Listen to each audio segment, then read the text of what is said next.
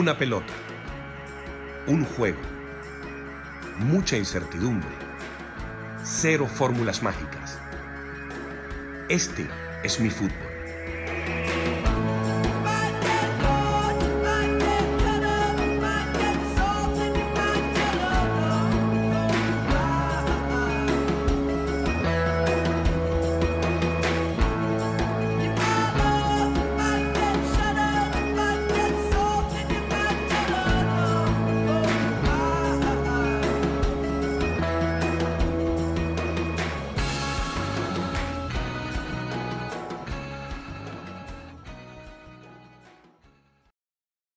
El primer partido de fútbol entre selecciones a nivel internacional se jugó en 1872 y fue protagonizado por Inglaterra y Escocia.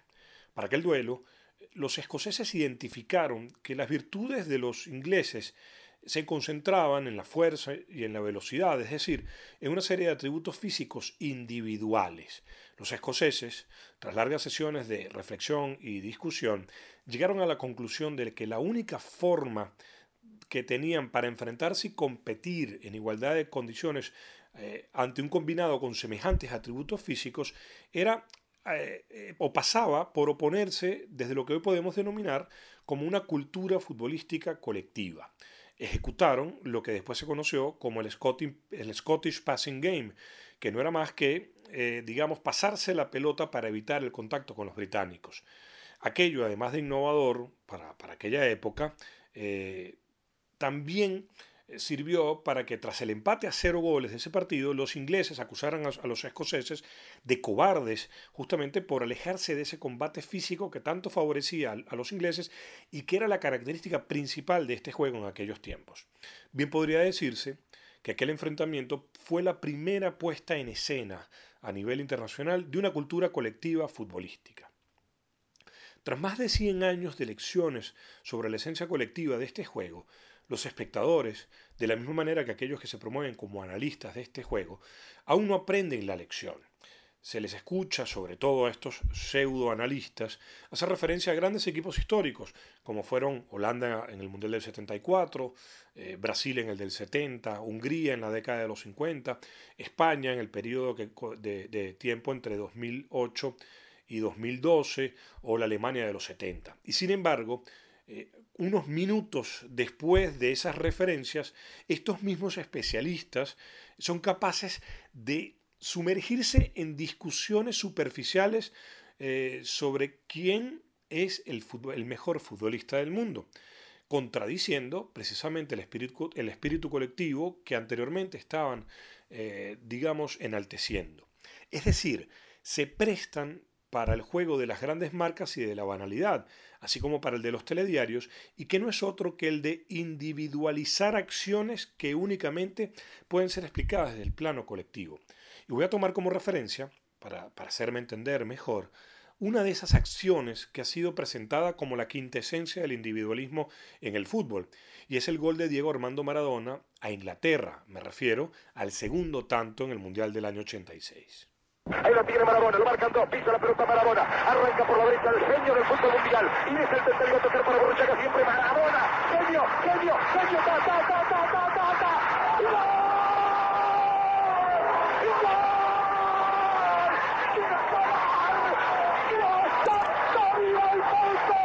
qué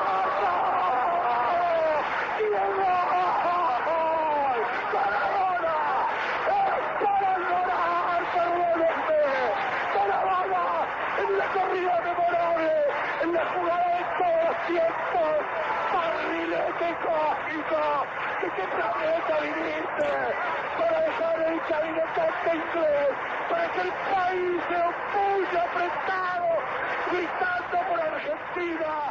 Argentina 2, Inglaterra 0. Diego, Diego, Diego Armando Maradona. Gracias Dios por el fútbol, por Maradona, por esas lágrimas.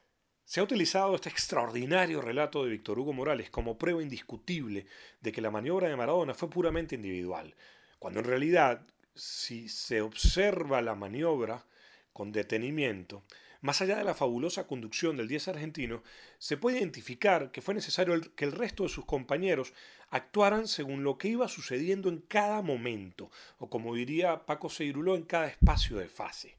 Maradona, eh, eh, perdón, eh, ninguno de sus compañeros se detuvo a observar qué pasaba, sino que dependiendo de su distancia con Maradona y, dependiendo también de los espacios, influenciaron para que el recorrido de Diego finalizase en aquel inolvidable gol. Con sus movimientos, los futbolistas argentinos iban apartando a los ingleses de eso que podemos denominar como el camino maradoniano. No existe forma ni manera, entiéndase bien, que una conducta individual, por lo menos en el fútbol, sea posible sin la colaboración y la complicidad del resto de los compañeros de ese individuo. Esto quiere decir que lo primero que debe construirse en un conjunto es eso que denominamos cultura colectiva futbolística. Esto vendría a ser algo así como el desarrollo de un escudo que nos protege a todos como colectivo y que nos permite siempre, eh, digamos, dentro de sus lineamientos, explotar las más grandes virtudes individuales. Al fin y al cabo, el fútbol es un juego protagonizado por individuos. Esto es muy interesante entenderlo desde lo siguiente. en el fútbol conviven las nociones de individualismo y colectivismo porque no son dos polos irreconciliables. Basta, eh, digamos, repasar lo que son eh, las teorías del pensamiento complejo de las ciencias complejas, esas que tanto menciona Paco Seiruló y que tienen a Edgar Morín como su máximo representante, para entender que esto tiene que ver con el principio dialógico es decir, de diálogo entre las distintas, eh, digamos, eh, sustancias, elementos y, sistemas. Por otro lado, pudiésemos explicar que un caso claro de cómo la simple agrupación de talentos no es suficiente para la construcción y el sostenimiento de conductas colectivas eh, es aquel que hemos visto en los últimos tiempos de la selección argentina. Es que a pesar de contar con Lionel Messi y un par de futbolistas fenomenales, este colectivo ha sido incapaz de desarrollar una identidad de equipo que le ayude a superar distintos obstáculos. Vuelvo a la selección de Maradona. Aquella selección de Maradona del año 86 eh, venció a Alemania en la final de aquel mundial. Y en ese partido, Maradona no brilló como el resto del torneo debido a que ah, Lothar Matthaus fue encargado eh, de jugar para anularle. Sin embargo, gracias a la identidad colectiva desarrollada por aquel grupo durante mucho tiempo y muchos entrenamientos, Argentina siguió jugando lo que sabía a pesar del gris partido de Maradona. Lo contrario es lo que sucede con Messi. Si Messi en Argentina no aparece en toda su dimensión, el equipo lo resiente hasta el punto de convertirse en un conjunto vulgar y limitado en sus posibilidades de juego.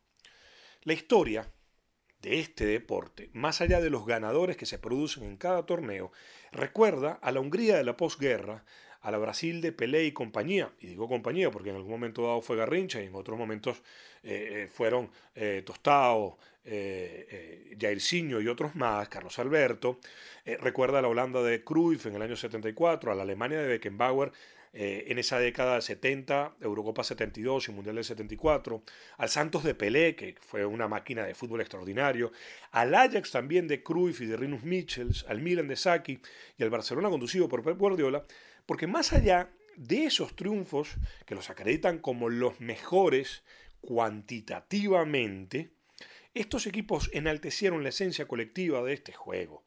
No es una locura lo que les estoy diciendo ni un capricho. Basta con recordar, si lo llevamos al tema social, es decir, a nuestra vida como seres sociales, lo que significó o lo que es el contrato social de Jean-Jacques Rousseau. Y así entenderemos que al igual que la sociedad, un equipo humano, un colectivo humano, es el resultado de una serie de compromisos, responsabilidades entre individuos en favor de algo superior, que es el bien colectivo. Eso es fútbol, no la simple suma de talentos individuales.